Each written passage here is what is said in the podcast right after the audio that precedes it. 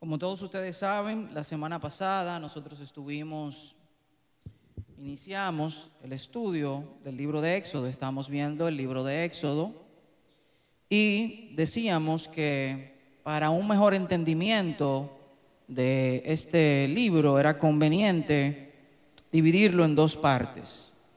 primera parte la vimos la semana pasada, que está comprendida entre los versos o los capítulos del capítulo 1 al capítulo 19 y la segunda parte, la parte que está comprendida por el capítulo 20 al capítulo 40. En ese sentido, a manera de que nosotros podamos recapitular un poco lo que estuvimos eh, conversando, lo que estuvimos tratando la semana pasada, eh, convendría volver a reiterar que el, libro de Éxodo es una gran historia, pero a su vez el libro de Éxodo es una parte muy importante dentro del drama completo que se desarrolla a lo largo de toda la Biblia. Y yo les preguntaba el domingo pasado, iniciaba la, digamos que la escuela dominical haciéndoles una pregunta les preguntaba que cuál era la importancia que tenía el libro de Éxodo para comprender el resto de la historia de la Biblia. Y le decía que a la luz de lo que ustedes ya conocían, ¿cuál para ustedes era esa importancia? Pero ahora yo quisiera preguntarles, a la luz de lo que vimos el domingo pasado, ¿cuál ahora usted cree que es la importancia que tiene la historia que se relata en este libro para poder comprender el resto de la Biblia. No sé si alguien se anima. A la luz de lo que vimos el domingo pasado, ¿cuál usted entiende que es la importancia que tiene este libro para poder comprender el resto de la historia que se relata a lo largo de toda la escritura? ¿Quién se anima? Nosotros veíamos que el libro de Éxodo era sumamente importante para comprender el resto de la palabra de Dios, porque de alguna manera el libro de Éxodo era una pequeña, era como una especie de preview, no sé si se recuerdan, era como una especie de aviso previo o de los, eh, ¿cómo le llaman? Los trailers de una película, en donde en el libro de Éxodo, Éxodo íbamos a poder ver qué habría de acontecer posteriormente. Y nosotros decíamos que en el libro de Génesis el plan de redención de Dios era algo desconocido, más allá de un pequeño grupo de hombres hebreos, pero que ahora en el libro de Éxodo Dios encendía los reflectores para que su propósito de redención pudiera ser visto más allá de ese pequeño escenario, para que ahora pudiera ser visto un escenario más grande, en el escenario del mundo, un escenario de toda la tierra y que pudiera ser visto a propósito de, de cómo él derrotaba a la nación más poderosa de entonces, que era la nación de Egipto, y de cómo él rescataba a su pueblo. Y decíamos que todo eso lo hacía con un propósito. ¿Cuál era ese propósito? El propósito fundamental por el que Dios sacó a Egipto de la esclavitud por el que Dios endureció el corazón de Faraón para que Faraón no permitiera que el pueblo saliera, por el que Dios permitió que el pueblo, el pueblo de Israel cruzara por el mar rojo, por el que Dios hizo todo lo que hizo y por el que Dios hace todo lo que hace, es la gloria de Dios. El propósito fundamental era la gloria de Dios. Finalmente, nosotros también pudimos ver en esa parte, de, en esa parte que tratamos algunos temas teológicos relevantes para poder comprender cómo Dios se comporta o cómo se, se eh, va contando esta historia a lo largo de toda la Biblia. Y hablamos de la identidad única de Dios con el yo soy. Ahí vimos que el yo soy es una expresión única de la identidad de Dios porque ella entraña atributos únicos o rasgos distintivos de la esencia de la persona de Dios como su eternidad, su independencia y su omnisciencia. Hablamos también del patrón de redención, ahí nosotros pudimos ver cómo a través de esta primera parte se muestra el patrón de redención de Dios, cómo Dios iba a justificar y a redimir al pueblo que había escogido, al pueblo de Israel. Dios escoge a su pueblo, a su Israel terrenal, luego lo redime y lo salva de la muerte terrenal y de la esclavitud de Egipto por medio del sacrificio de, sangre de un sustituto, un cordero de un año que había que sacrificar. Luego los convierte en una gran nación para darles una tierra propia, una Canaán terrenal. Ese es exactamente el patrón que Dios replica a lo largo de toda la Biblia con nosotros. Dios nos escogió como su pueblo, como su Israel celestial. Luego Dios nos redimió y nos salvó de la muerte espiritual y de esclavitud del pecado, que es el Egipto espiritual. Y lo hizo también por medio del sacrificio de sangre de un sustituto, en este caso Cristo, el Cordero Inmolado para luego convertirnos en una gran nación y darnos por tierra a la Canaán celestial. La provisión, hablamos de la provisión misericordiosa de Dios, de un sacrificio sustitutivo, ahí hablamos del Cordero, de Cristo, hablamos del pueblo especial de Dios, así como Dios había escogido Israel, así también ha escogido un Israel celestial, y hablamos del el glorioso motivo de Dios. Dijimos que la mayoría de las narraciones seculares que se dan de este libro apuntan o se enfocan en la tragedia del pueblo de Egipto, en su esclavitud, en su cautiverio, o apuntan hacia el desarrollo de la personalidad de Moisés, cómo se convierte en todo un héroe en esta historia. Pero que el verdadero propósito motivo de este libro y en especial de esta primera parte es la gloria de Dios. Así que el Señor acaba de rescatar a su pueblo de la esclavitud de Egipto por medio de grandes señales y maravillas, para que eso redunde en su gloria y que su nombre sea exaltado no solamente en el pequeño grupo de hombres hebreos del cual hablamos, sino en un escenario más grande, para que su nombre sea exaltado en toda la tierra. Ahora, en esta segunda parte, que como hablamos, transcurre o discurre del capítulo 20 al capítulo 40, nosotros vemos un pueblo de Israel que va rumbo a una tierra que fue prometida a sus antepasados muchos años atrás. En el camino, ellos llegan a un lugar llamado el monte Sinaí, en donde se supone que ellos debían adorar a Dios antes de proseguir o antes de avanzar. Tan pronto como se comete el primer pecado, Dios promete enviar un Salvador. Y la semana pasada nosotros vimos cómo Dios le prometió a un hombre, en este caso a Abraham, que ese Salvador prometido sería uno de sus descendientes y que esos descendientes se convertirían realmente en una gran nación que poseería la tierra de Canaán y que serían de bendición para el resto del mundo. Ahora ellos están a punto de recibir unas leyes, una nueva forma religiosa, nacional, podría decirse, y la recreación de la humanidad progresa lentamente. Si fuéramos a sintetizar esta segunda parte de Éxodo en una oración, diríamos que Dios está estableciendo los términos del pacto para dirigir a su pueblo en cómo deben vivir en comunión con Él, puesto que ahora habitará entre ellos. En esta segunda parte del libro de Éxodo nosotros empezamos viendo una gran cantidad de leyes que las podemos ver en, los, en, la, la sección que va del capítulo 20 al capítulo 23. Ahí nosotros tenemos los nuevos mandamientos, los 10 mandamientos, junto a una serie de mandamientos adicionales, leyes, regulaciones respecto de la sociedad, respecto de la moral, del calendario religioso que ellos debían seguir como pueblo de Dios y de determinadas cosas propias de la cotidianidad de este pueblo, en virtud de las cuales Dios pretendía normar o regir su relación con su pueblo y también de alguna manera las relaciones entre, entre estos hombres, entre los, estos hombres entre sí. Estos primeros cuatro capítulos de alguna manera presentan las obligaciones del, pacto de Israel y son algo así como un prólogo de esta segunda parte del libro. Sin embargo, la sección está comprendida por otras secciones. Hay una primera sección, como le dije, que, que es la del capítulo 20 al 23, las obligaciones del pacto. Ustedes lo pueden ver en un, folleto que tienen.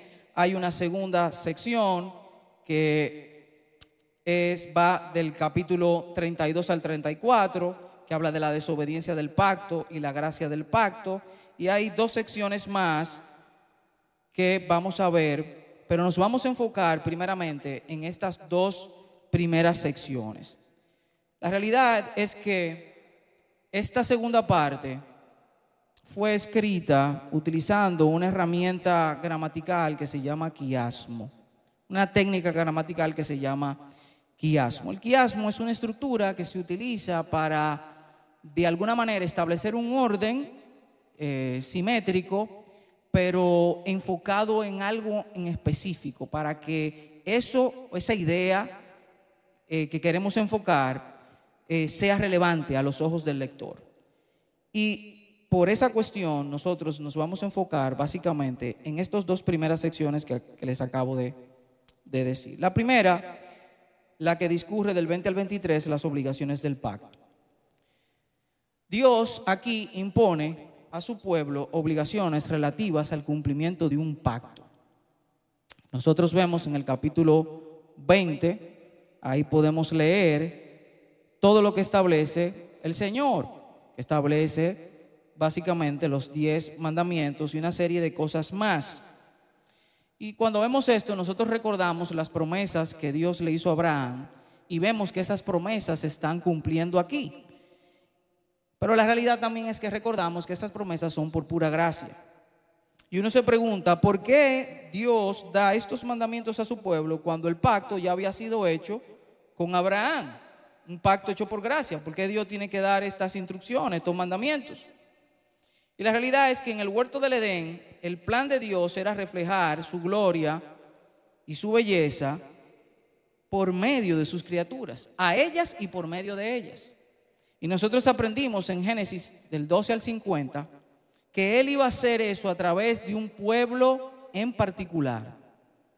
Sin embargo, aunque Abraham, Isaac y Jacob recibieron la promesa de Dios, ellos eran igualmente pecadores, pecadores igual que Adán y Eva. Y esa es la razón que nos lleva al monte Sinaí. Entonces, ¿por qué se añadió la ley a la promesa de Dios para Abraham? ¿Por qué ustedes entienden que esta ley se añadió a la promesa que Dios le hizo a Abraham?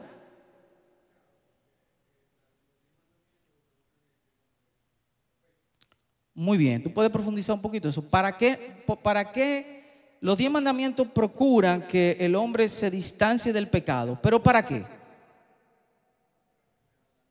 Para reflejar la gloria de Dios para reflejar la gloria de Dios.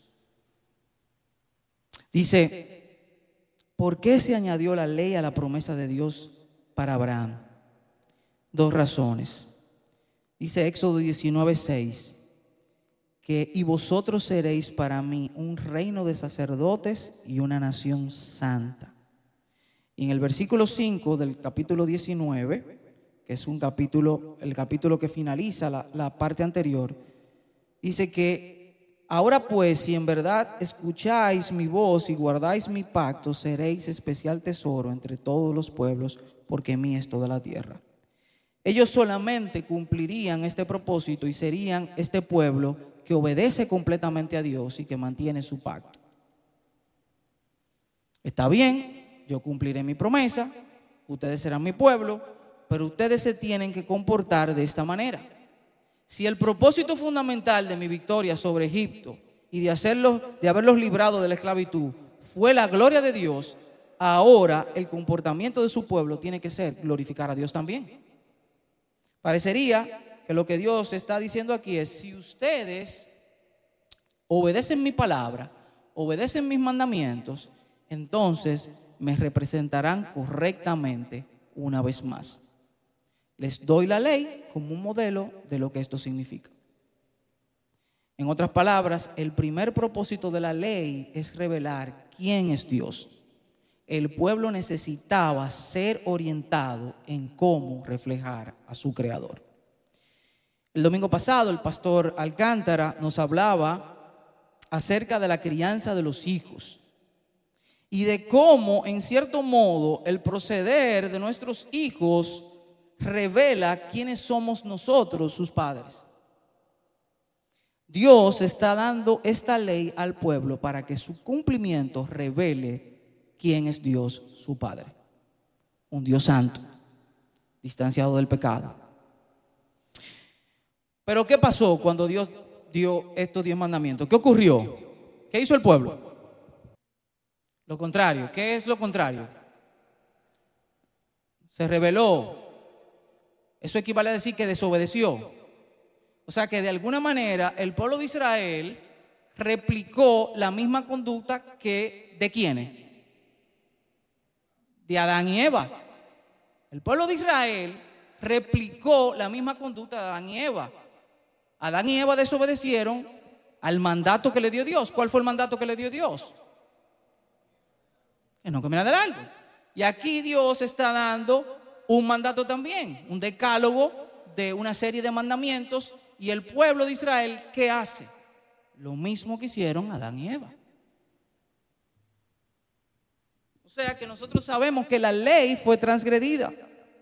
Y uno dice, bueno, ¿y cómo encaja todo esto? Porque entonces si Dios da la promesa, pero después eh, de alguna manera condiciona en nuestra mente, en nuestra interpretación, porque no es así, condiciona el cumplimiento de esta promesa al cumplimiento de, estas, de estos mandamientos y esta gente falla, entonces ¿Cuál es la razón de todo esto?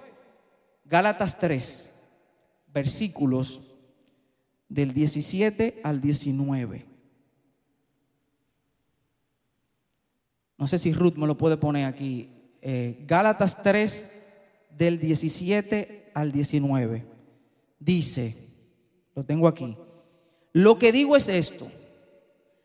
La ley que vino 430 años más tarde, no invalida un pacto ratificado anteriormente por Dios, como para anular la promesa. ¿La promesa de quién? La promesa de Abraham. Porque si la herencia depende de la ley, ya no depende de una promesa. Pero Dios se la concedió a Abraham por medio de una promesa. Entonces, ¿para qué fue dada la ley? Fue añadida a causa de las transgresiones hasta que viniera la descendencia a la cual había sido hecha la promesa, ley que fue promulgada mediante ángeles por mano del mediador. La ley de ninguna manera, esta ley dada a este pueblo, de ninguna forma reemplaza el pacto de misericordia que Dios había hecho con Abraham. Incluso aun cuando el pueblo de Dios quebrantara esa ley, Dios nunca rompió su promesa de gracia a Abraham. La ley se añadió por causa de nuestro pecado. Está ahí para mostrarnos nuestro pecado a fin de que corramos en pos de nuestro Salvador, el Señor. Así que no somos salvos por la ley, somos salvos por la gracia de la promesa que Dios le dio a Abraham, que se refleja también en la promesa de que todo aquel que en él cree será salvo que cree en Cristo.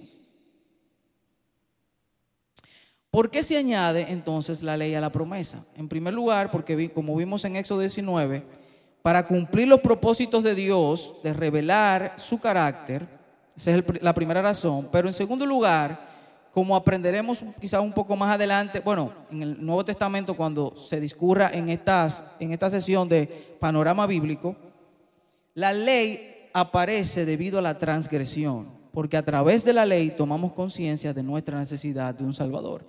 Y aquí hay dos razones entonces de por qué se añadió el pacto de la ley al pacto de la gracia.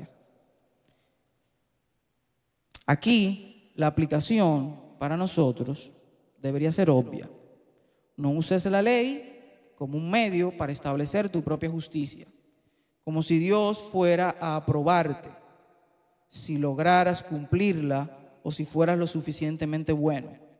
Ese es de alguna forma el razonamiento que hizo o, lo que entendía el joven rico que vemos en la historia de Cristo. Él entendía de que él cumplía todos los mandamientos, era una persona esencialmente buena y que eso le hacía merecedor de la salvación. Debemos ver el cumplimiento de la ley aquí como una forma de recordar nuestra propia pecaminosidad y que eso nos lleve a Cristo. Debemos esforzarnos por la gracia y la fortaleza que Dios provee por medio de su Espíritu en cumplir la ley, no para establecer nuestra propia justicia, sino para reflejar a Dios al mundo. En fin, el propósito de esta ley que le está dando Dios a su pueblo era su gloria, era que Él fuera glorificado. Que su pueblo reflejara el carácter de, su Dios y que viendo su proceder los demás hombres le glorificaran. ¿Qué dice Mateo 5:16? Creo que ese texto el pastor Dionis en estos días estuvo tratando con nosotros. Dice, así brille vuestra luz delante de los hombres para que vean vuestras buenas acciones y que hagan. Y que glorifiquen a vuestro Padre que está en los cielos. La ley no fue hecha para que su cumplimiento le hiciera ganar buena reputación a los hijos. Fue hecha para que el cumplimiento de la ley por parte de los hijos glorificara a su padre. Yo recuerdo que el pastor, y lo comentaba en mi grupo pequeño, el pastor decía que en muchas ocasiones nosotros hacemos ídolos de nuestros hijos. Pero la realidad es que en la mayoría de esas ocasiones a quienes nosotros realmente hacemos ídolos, sea a nosotros mismos. ¿Por qué? Porque yo quiero que mi hijo se porte bien en, muchas ocasiones, no para que él refleje el carácter de Cristo, sino para que él refleje mi carácter. Sino para que la gente hable bien de mí. La gente diga que yo soy un buen papá. Mire esos hijos, esos hijos son, son muchachos, no, óyeme. El papá tiene que ser una estrella. La mamá tiene que ser, esos padres tienen que ser una estrella. Eso es lo que muchos de nosotros quizás en algún momento procuramos. Pero usted sabe qué? Eso es lo que Dios está procurando. En mí no es válido, pero en Él es válido, porque sí Él merece gloria. Yo no, pero Él merece gloria. Yo no, yo no tengo por qué entronizarme como siendo el ídolo de mí mismo, pero Dios sí Dios sí, porque Él es el creador. Entonces,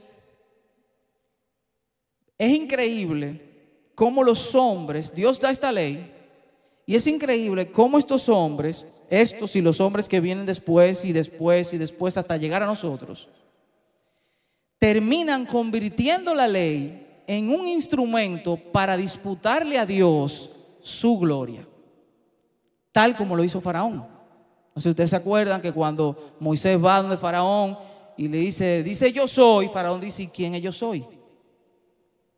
¿Quién es yo soy? ¿Quién es ese? Yo no reconozco a ese.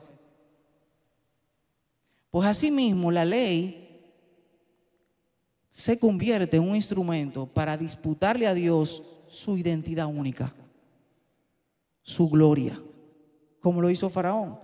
Es increíble cómo los hombres en la búsqueda constante de reconocimiento cambiaron el sentido de la ley dada por Dios al punto en el que 1500 años después de esto que está ocurriendo, del momento en el cual se está escribiendo este libro, 1500 años después, al parecer, al aparecer en escena, Cristo tuvo que pronunciar un sermón que todos ustedes conocen como el Sermón del Monte.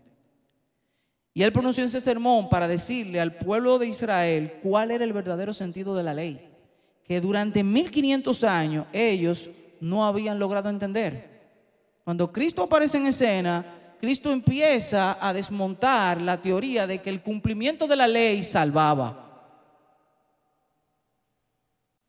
Y le empieza a dar a la ley una dimensión, la dimensión correcta que no es el mero cumplimiento de comportamientos y conductas. Y vuelvo otra vez al mensaje del domingo pasado. El pastor Alcántara decía que no era relevante tener hijos, no era tan relevante tener hijos a los que usted le dijera las cosas y obedecieran pura y simplemente por cumplir con un mandato, que lo más relevante era ganar el corazón de los hijos para que ese cumplimiento se diera de manera natural. Porque yo le puedo decir a mi hijo, siéntate, y él se sienta, le puedo decir a mi hijo, no hagas esto, y probablemente él lo haga, no lo haga. Ahora, si yo gano su corazón, si él, yo lo puedo convencerlo, él puede entender en su corazón que hacer eso está mal, yo no voy a necesitar decírselo, él lo va a decidir por, por modo propio. Así que Cristo llegó para cambiar toda esta interpretación trastornada de la ley. La ley terminó siendo para muchos el medio a través del cual se reproduce la misma escena del huerto del Edén, en donde el hombre busca su propio mérito. El hombre cree que por sus obras es salvo, para su mérito. En el huerto del Edén, ¿cuál es la, la, la, con qué seduce la serpiente a Eva? ¿Cuál es el argumento? No. ¿Cuál es el argumento? Ser como Dios. Ser como Dios. En el huerto del Edén, el argumento es, ¿tú quieres ser igual que Dios? ¿Tú quieres saber lo mismo que sabe Dios? Entonces, en el huerto del Edén empieza ese afán por el mérito, por, el, por esa, esa búsqueda incesante por el mérito del hombre, por alcanzar ese propio mérito. Con las obras o el cumplimiento de la ley, el hombre busca arrebatarle a Dios la gloria de qué? ¿Qué busca el hombre con el reconocimiento de las obras? ¿Qué busca arrebatarle a Dios? ¿La gloria de qué? De su gracia. Muy bien. ¿Cómo así? ¿De su gracia cómo?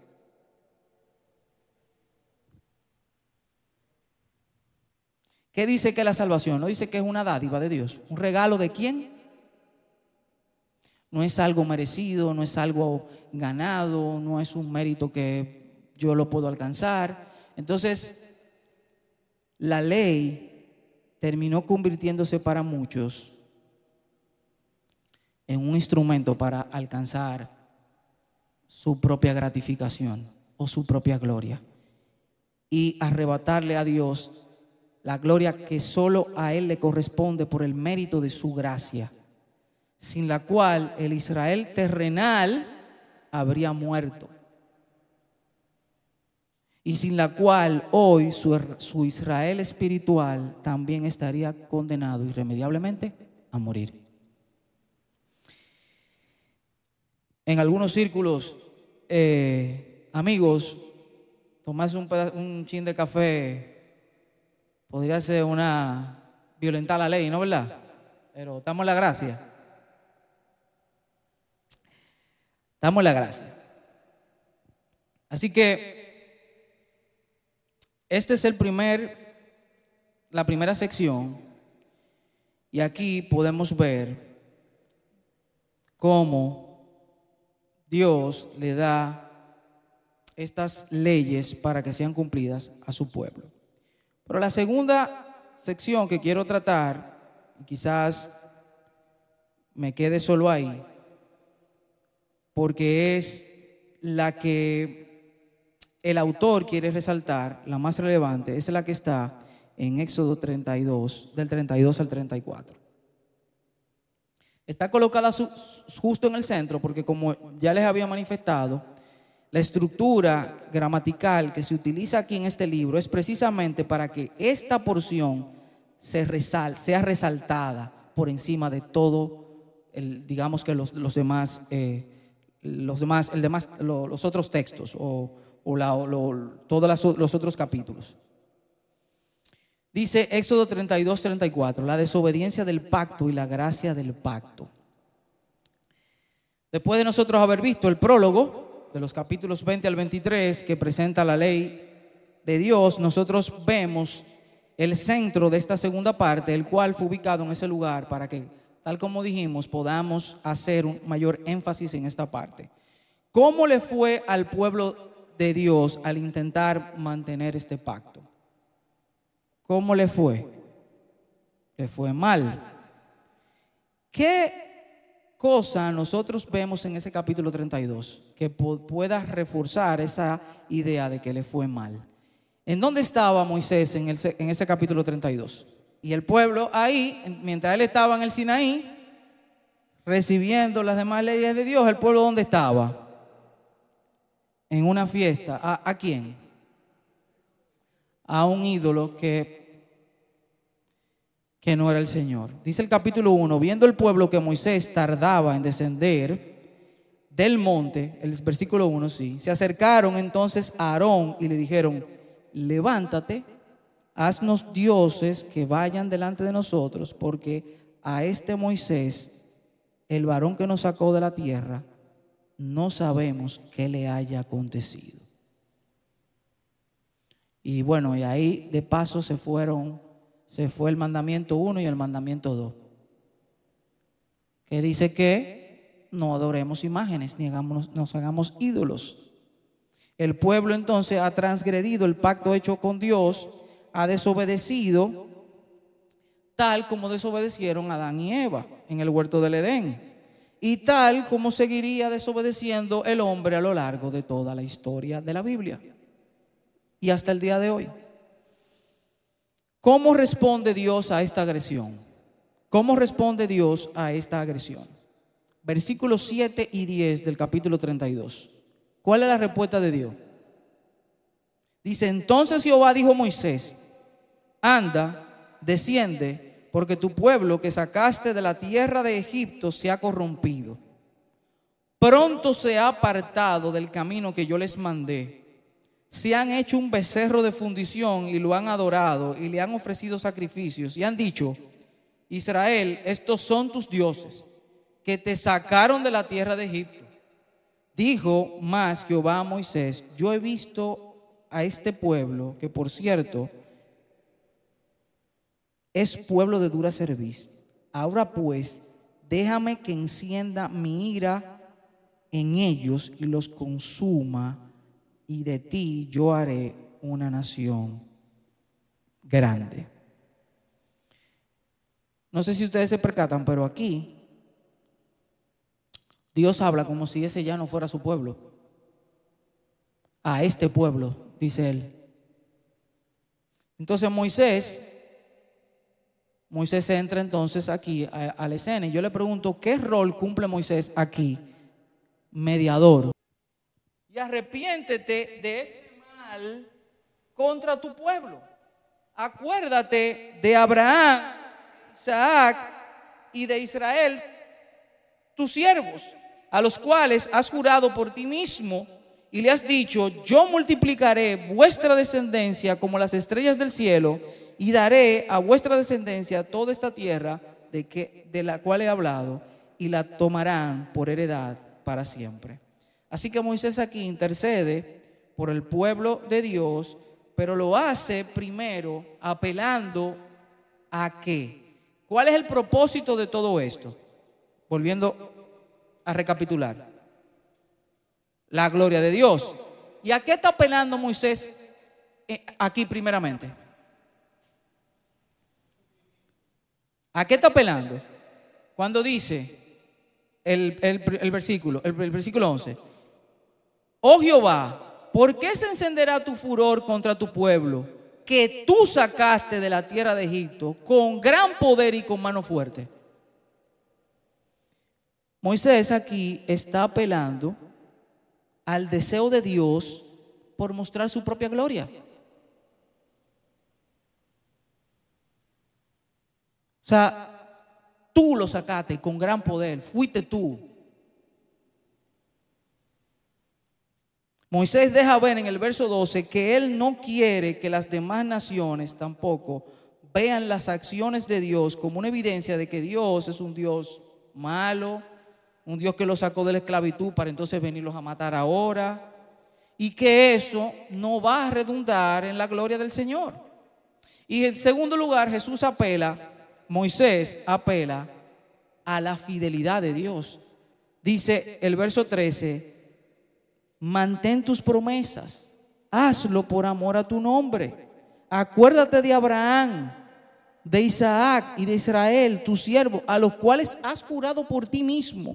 Y le has dicho, yo multiplicaré vuestra descendencia como las estrellas del cielo y daré a vuestra descendencia toda esta tierra de que he hablado y tomarán por heredad y la tomarán por heredad por siempre.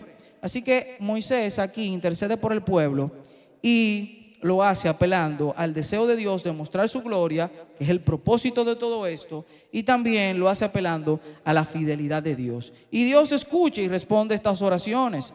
Y nosotros vemos en el capítulo 14 y en los siguientes capítulos cómo Dios muestra su gracia al pueblo de Israel.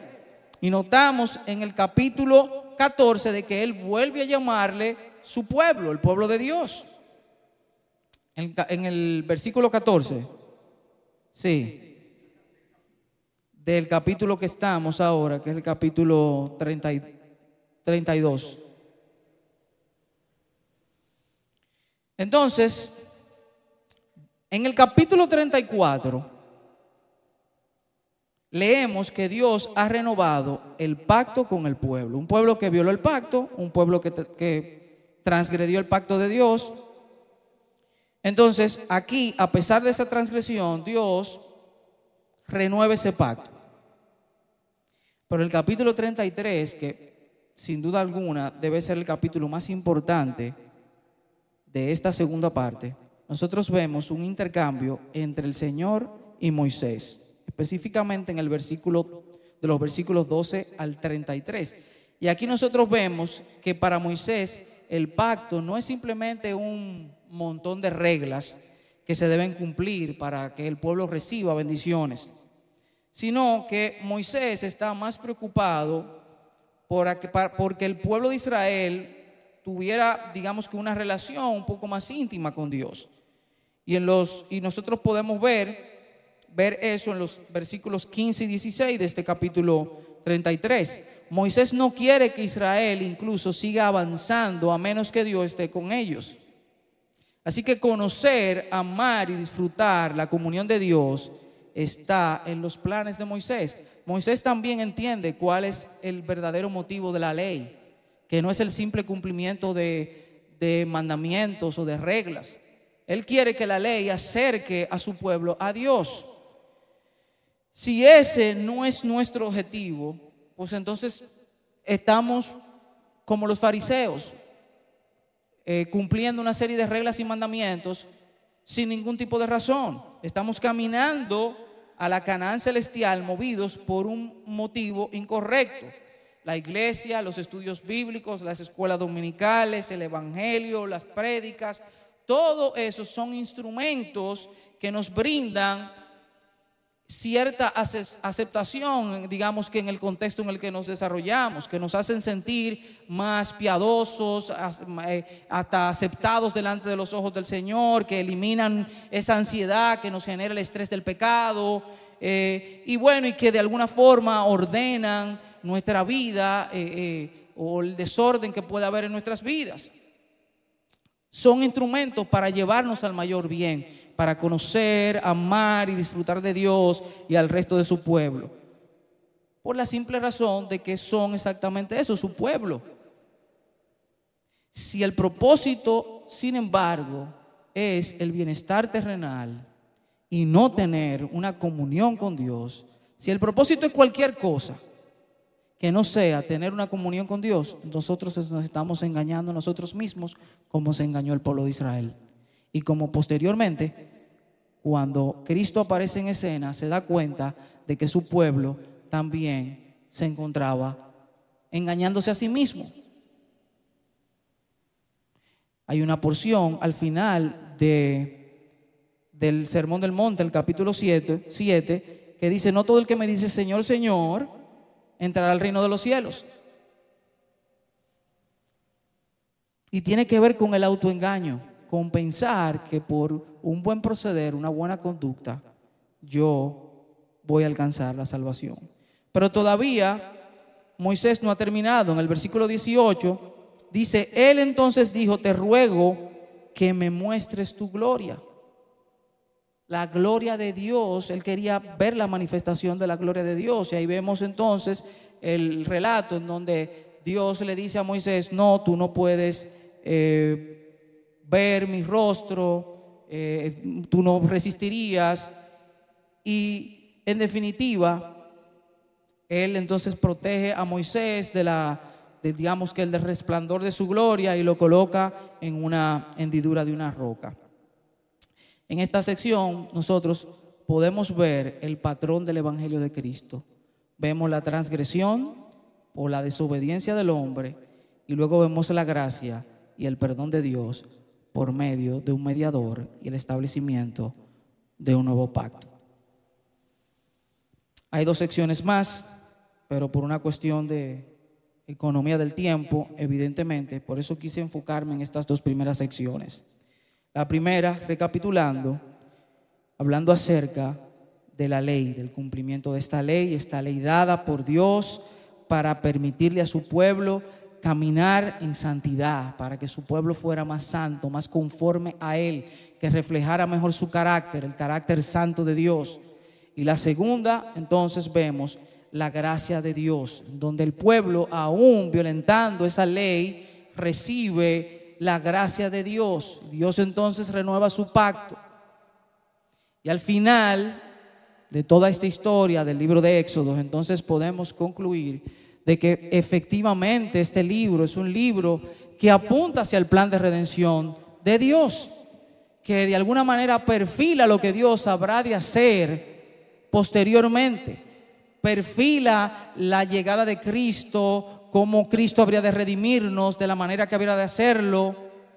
O sea que entender esta historia, comprenderla, nos va a ayudar a comprender aún mejor todo el relato de la palabra de Dios. Este libro podría ser un tanto denso, sobre todo en esta segunda parte, con tantas eh, obligaciones, tantas, tantos pactos, pero la realidad es que detrás de todo eso siempre está la gloria de Dios, su gracia para con su pueblo y la redención de cada uno de nosotros, como lo hizo Él con su pueblo de Israel, que también lo hace posteriormente con su pueblo de Israel, su Israel celestial, por medio de un cordero también, que es Cristo Jesús.